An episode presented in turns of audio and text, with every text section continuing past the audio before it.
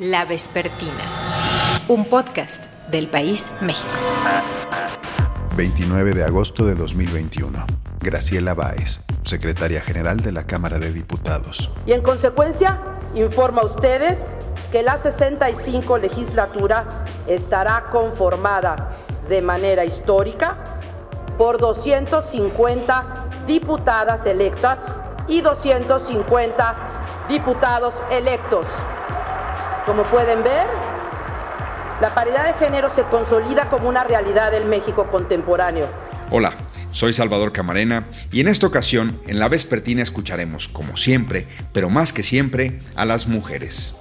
Una decisión del Tribunal Electoral del Poder Judicial de la Federación le dio el fin de semana pasado, a unas horas de que se conformara la Cámara de Diputados, dos curules a candidatas mujeres y con ello se logró la paridad perfecta de 250 diputadas y 250 diputados.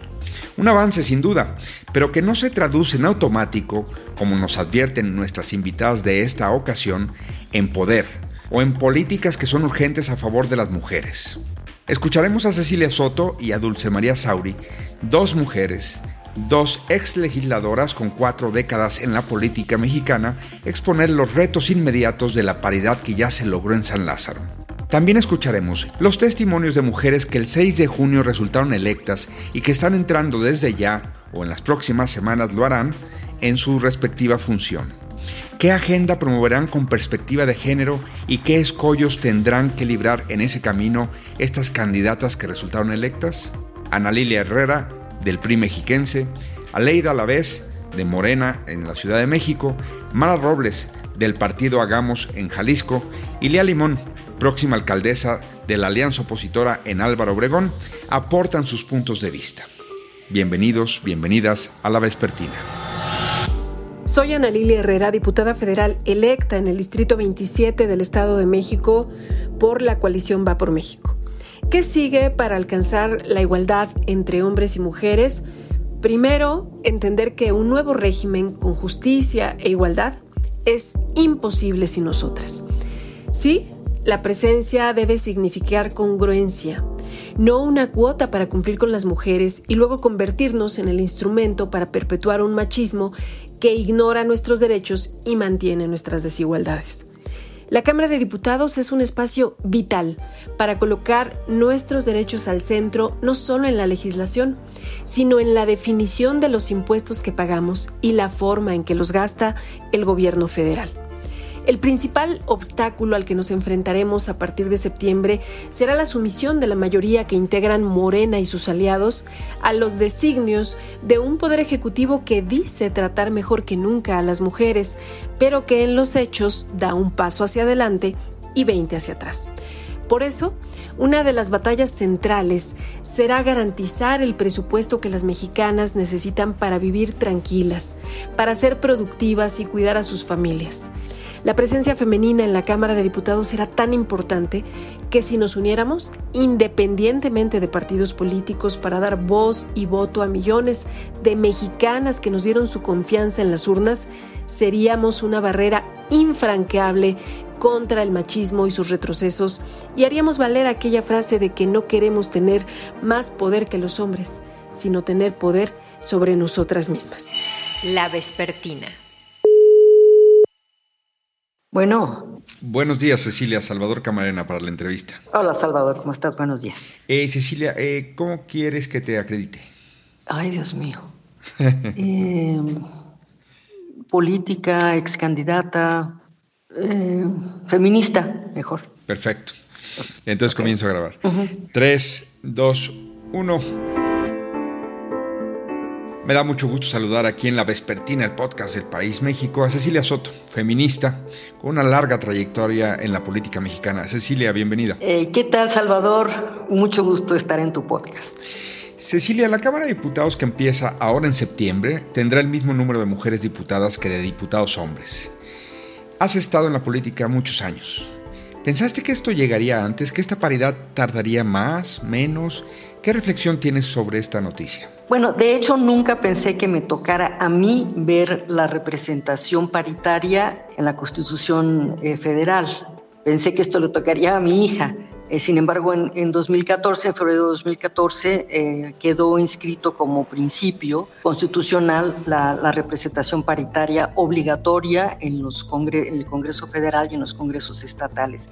Y de ahí se han derivado muchísimas expresiones de lo que es la paridad. Esta decisión del Tribunal Electoral eh, me parece fantástica. Sin embargo, como bien decías, desde 2014 venía avanzando eh, ya por un mandato legislativo y sin embargo tomó siete años, pues es decir, ha sido un proceso de lucha permanente. ¿Qué obstáculos ves, a pesar de que ya se ha logrado esta paridad, para traducir eso, digamos, en realidad? En poder, en poder. Es que hay una diferencia muy, muy importante entre la representación y el ejercicio de poder. Hemos logrado la representación. Y esto, mira, esto empezó precisamente en 1993, yo era diputada cuando por primera vez se cambió eh, el código, el COFIPE, para que planteara una cosa muy tímida, que era los partidos políticos promoverán las candidaturas de mujeres. De eso a 2014 y a, la obligación de la paridad han sido cambios que se han venido acumulando de manera muy rápida. Entonces tenemos la representación, pero el ejercicio del poder sigue siendo em, androcéntrico, ¿no? sigue, sigue siendo em, básicamente dominado por los hombres en la Cámara de Diputados. Eh, perdón la pregunta, es, es muy tonta, pero ¿Por qué? Es una pregunta muy válida, no, no para todo el mundo está suficientemente claro y transparente por qué es así. Yo creo que el principal problema es una inercia y una, una cultura androcéntrica. ¿no? En muchas ocasiones me parece que el término misoginia se aplica de manera demasiado liberal. En muchas ocasiones me parece que no es un asunto de misoginia, sino es un eh, asunto de cultura política y de costumbre. Un ejemplo que me gusta mucho es el de la formación, la invención de la Comisión para ver el problema del ejercicio médico incorrecto, que esto fue durante la época de Cedillo. La razón por la cual se formó, no me acuerdo su nombre técnico ahorita, fue porque había 60% de quejas en la Comisión Nacional de Derechos Humanos, quejas presentadas por mujeres, por quejas en el servicio médico. Por una razón muy sencilla, las mujeres son las que más van a, los hospitales a llevar a sus niños, etc. Entonces, eh, Cedillo formó una, una comisión, la primera comisión con 10 médicos, médicos, o sea, todos hombres. ¿Por qué? Porque Cedillo era, este, Cedillo era misógino. Pues yo no lo creo. Yo creo que era porque sus amigos o los médicos que consultaban eran hombres, a la vez estos tenían amigos y compañeros en los que confiaban hombres. Entonces, por eso es que tienes que poner medidas de discriminación positiva que obliguen a romper esas inercias. Entonces, yo creo que en el caso de la Cámara son inercias básicamente. La ideología se va a interponer entre lo que podría ser el transformar la paridad en poder, en avanzar más rápido en ese faltante. Yo creo que va a ser un asunto casuístico. Es decir, va a ser eh, dependiendo del tema. Por ejemplo, el tema del presupuesto. Es decir, en el tema del presupuesto, el presupuesto de género, uno de sus objetivos tiene que ser o tendría que ser incentivar la participación de las mujeres en la fuerza de trabajo. Como seguramente sabes, México tiene uno de los índices más bajos de participación de las mujeres en la fuerza de trabajo. Y la razón, son varias las razones, pero una de las razones más importantes es que no hay una red importante de una red de cuidados que permita que las mujeres vayan a trabajar estando seguras que sus hijos van a estar bien cuidados. Entonces, el, el presidente de la República destruyó las estancias infantiles, acabó con ellas, las sustituyó de una manera muy pobre, creo que son 800 pesos al mes para las mujeres, las mujeres madres que lo soliciten, pero esto no, eh, no sustituye, no garantiza que los niños están bien cuidados, básicamente se lo dejan a los abuelos o en fin. Entonces, ¿qué, qué van a hacer las mujeres ahí? ¿Qué van a hacer las mujeres de Morena? ¿Van a eh, contradecir al presidente en ese tema? Yo tengo la esperanza que, que, algunas sí lo harán, como pasó en algunas votaciones, pero yo creo que va a ser un asunto casuístico. Cecilia, eh, ¿Qué le dirías después de tu carrera de cuatro décadas en la política a tu yo de hace 40 años, a, la joven Cecilia? en términos de, perspectiva de género, ¿qué le dirías a ti que empezaste en Sonora y luego, bueno, fuiste incursionando hasta ser candidata presidencial. Pero ¿qué le dirías en términos de lo que se ha avanzado en, estos, en estas cuatro décadas con respecto a perspectiva de género? Mira, me gustaría volver a hacer la campaña presidencial. Eh, no, me refiero ahorita, me refiero que en la campaña presidencial eh, yo era mujerista, no era feminista, como son la mayoría de las mujeres que llegan a la Cámara. Es decir, estás a favor de las mujeres, pero no tienes instrumentos legales, instrumentos conceptuales para realmente hacer avanzar la agenda de las mujeres. ¿no? Entonces, le diría a Cecilia, eh, busca la alianza entre expertas, es decir, abogadas, feministas, activistas y, mujeres, simplemente, porque eso es lo que va a hacer cambiar la política hacia las mujeres y eso es lo que la cambió. La, la revolución de las mujeres, como seguramente te lo han dicho otros y otras, es la revolución más profunda que ha tenido la humanidad, literalmente. Te aprecio mucho la conversación para la vespertina. Gracias, Cecilia. Gracias a ti, Salvador. Hasta luego. Aleida Alavés Ruiz, diputada por Morena. Yo creo que un poco los obstáculos que vamos a tener que enfrentar en esta próxima legislatura, pues es que a veces se lleva mucho en el discurso la conformación paritaria de la Cámara, del Poder Legislativo, pero no se actúa en consecuencia y lo digo por todos los grupos parlamentarios.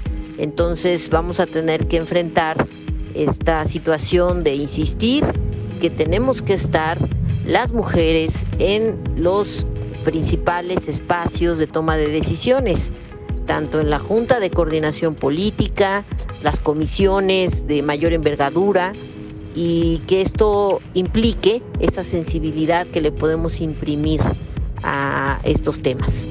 Entonces, el obstáculo es cultural, es de toda una modalidad de hacer política que pues lamentablemente tiene códigos más patriarcales que, que de inclusión. Entonces, eh, pero lo trabajaremos arduamente con todas las fracciones parlamentarias. Hola, soy Mara Robles, diputada al Congreso del Estado de Jalisco por el partido local Hagamos para mí, el reto de las mujeres legisladoras está en tres dimensiones. Primero, no olvidar lo que tuvimos enfrente y de cerca en la campaña.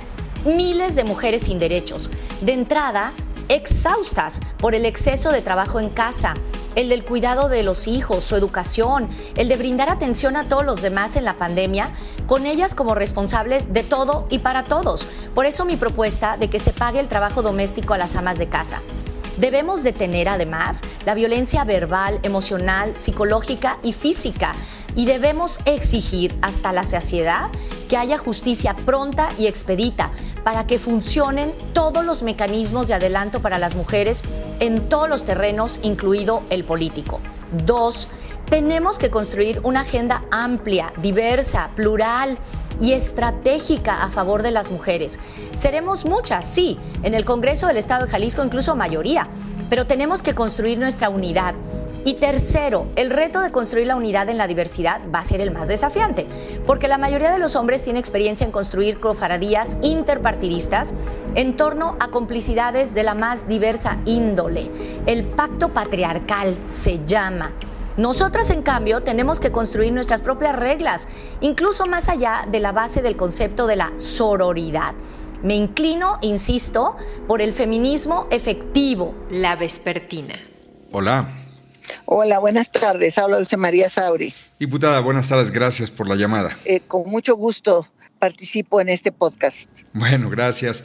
¿Qué le diría la Dulce María Sauri de hoy a la joven Dulce María Sauri en este terreno, ¿qué le diría de cómo iban a cambiar las cosas? ¿Qué le, diría un mensaje de esperanza? ¿Le diría que va a costar más trabajo del que había pensado? ¿Qué mensaje le daría a su yo de hace 30 años, diputada? Lo que yo le diría es, fíjate más en los derechos de las mujeres y las niñas.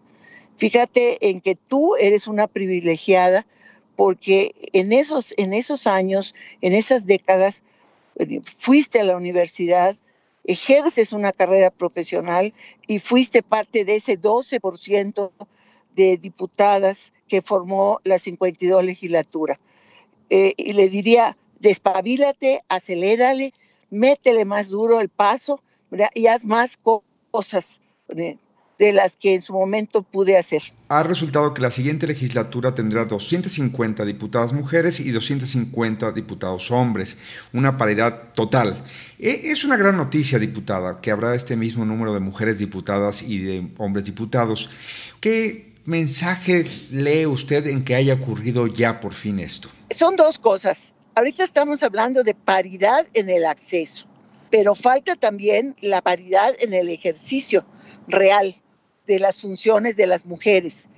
Pero hay otra cosa u otra, u otra consideración aún mayor, que se trata de el ejercicio de los derechos de las mujeres y las niñas que no son políticas, que no hacen políticas, pero que en la vida cotidiana ven conculcados sus derechos por una, eh, un entramado muy cerrado de costumbres, tradiciones, prácticas culturales e incluso omisiones en la aplicación de la ley que impiden, vamos a decir, que plenamente vivan su vida con todos los derechos. Eso es, o esa parte de la agenda es la que está pendiente, así como también todos los temas para asegurar el derecho a una vida libre de violencia para las mujeres en nuestro país, que no solo se trata de leyes, se trata también de ir desamando ese entramado de costumbres, de tradiciones y prácticas culturales. ¿Cuál sería el principal obstáculo que usted vería entre esto que es numérico, muy agradecible, pero otro que tiene que ser ya una realidad palpable? A ver, permítame ponerlo desde otra perspectiva. ¿Cuál sería lo que yo consideraría más valioso para avanzar hacia un ejercicio real de los derechos de las mujeres y las niñas en México? Y sin lugar a dudas le contesto, es establecer realmente el Sistema Nacional de Cuidados. Hicimos la reforma constitucional en la Cámara de Diputados que estableció el derecho a cuidar y ser cuidada, así como también la creación del Sistema Nacional de Cuidados.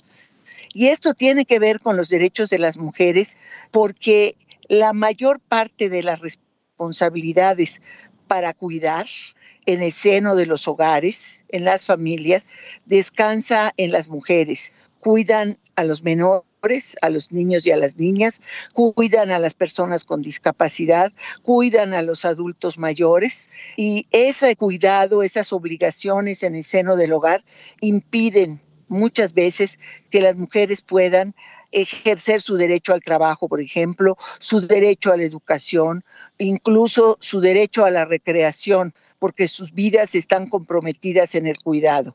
En la medida en que reconozcamos que la reproducción social de las familias, es decir, cuidar en las familias, atender las responsabilidades de alimentación, de aseo, de, del hogar, de la ropa, etcétera, es una responsabilidad compartida por el Estado y por la sociedad, entonces podremos desarrollar políticas públicas que permitan arribar a un sistema nacional de cuidados. Ese es justamente el punto nodal que creo que podemos abordar en la próxima legislatura y en los próximos años, porque es complejo, es caro, es difícil y también representa una nueva visión del quehacer público en México. Sin lugar a dudas, lo que usted dice quedó evidenciado con la pandemia. Y yo no, no me malinterprete, yo no digo que entonces sacar adelante esa agenda le toque a las mujeres, porque tendría que ser un compromiso de todos. Pero si ya está este número de diputadas, ¿qué tan fácil va a ser o qué tanta resistencia se va a tener que enfrentar? Yo diría que es menos difícil. De ninguna manera es fácil. Para mí, la batalla más importante tiene que ver con el diseño del sistema de cuidados. Y una muy importante próxima batalla es el presupuesto de egresos 2022. Les van a decir a las diputadas y a los diputados que no se le puede asignar nada a un sistema que aún no existe porque no ha concluido la reforma constitucional pero tendrán que buscar la manera de incluir un rubro, una partida presupuestal, tal vez en el INEGI o tal vez en la del Instituto Nacional de las Mujeres, para comenzar a recabar la información que permita trazar, diseñar un sistema de cuidados en México. Ahora solo tenemos números generales. Necesitamos para poder emprender esta enorme cruzada transformadora de la realidad de la vida de las mujeres, información dura. Pero usted cree que en la consecución de un objetivo como este que acaba de plantear, o de políticas, insisto, con perspectiva de género, ¿se va a interponer una polarización que también enfrentamos en la sociedad? Esta legislatura que está concluyendo, su signo fue la polarización. Sin embargo, logramos construir una agenda de igualdad, hay avances muy significativos, un grupo de trabajo de igualdad sustantiva donde estaban diputados, diputadas de todos los partidos, de todos los grupos parlamentarios, presidentas de las comisiones, que con la Comisión de Igualdad logró sacar adelante muchísimos temas. Entonces, yo creo que esta lección de las mujeres trabajando juntas por las mujeres y por los hombres también, porque ejercer derechos plenos es en beneficio de todas y de todos, lo va a lograr también esta legislatura. Tendrán sus propias dificultades, pero van a encontrar la manera de sortearlas. Eh, tengo la certidumbre por las experiencias pasadas. Gracias, diputada. Ándale, hasta luego. Nos vemos. La Vespertina. La paridad que se ha logrado en esta última elección es sin precedente, no solo en la Ciudad de México, sino también a nivel nacional ha habido un avance muy importante. Por primera vez tenemos, por ejemplo, paridad en las alcaldías, con prácticamente mitad mujeres y mitad hombres, y paridad en el Congreso de la Ciudad de México, donde dependiendo de cómo se resuelvan las impugnaciones, habrá 34 mujeres y 32 hombres. Ahora, al llegar a los cargos, existen enormes retos para poder impulsar políticas de género. En mi caso, prometí reactivar las estancias infantiles para apoyar a madres trabajadoras. Por supuesto que para ello habrá enormes retos. El primero de ellos será presupuestal, debido a que no nos han permitido instalar la transición y están adelantando la planeación presupuestal. Difícilmente podremos eh, tener injerencia en el presupuesto que nos toque en 2022 y eso puede limitar, por ejemplo, en mi caso, echar a andar las estancias infantiles, que fue una de mis principales promesas de campaña. Entonces, habrá que empezar desde cero. Hola, soy Lía Limón, alcaldesa electa de Álvaro Obregón. Gané por la coalición Va por México, PAN, PRI, PRD. Y entro en funciones el próximo primero de octubre. Gracias por escuchar La Vespertina. En la producción, Omar Morales. En los micrófonos, Salvador Camarena. Hasta la próxima. La Vespertina un podcast del País México.